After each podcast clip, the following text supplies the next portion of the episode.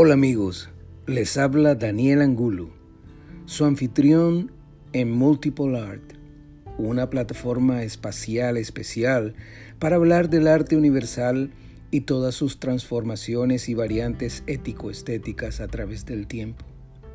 Porque esas cuatro letras en español y tres en inglés resumen mi existencia y la de muchos, muchos más.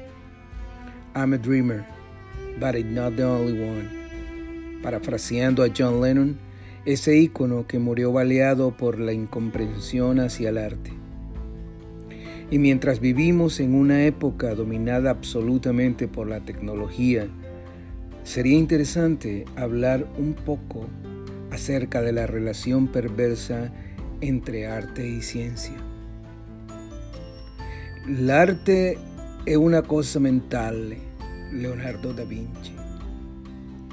Arte y ciencia son formas distintas de conocimiento.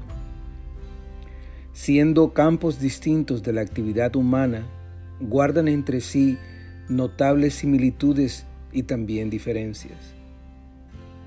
El arte es una forma simbólica de conocimiento.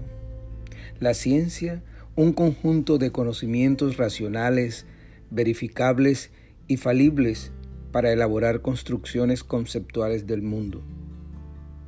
En el nuevo contexto cultural de las ciencias, las artes y las humanidades, es preciso volver a la humanitas del espíritu renacentista. Hay que volver a Leonardo da Vinci. El arte es ciencia, la ciencia es arte, de algún modo mágico y misterioso.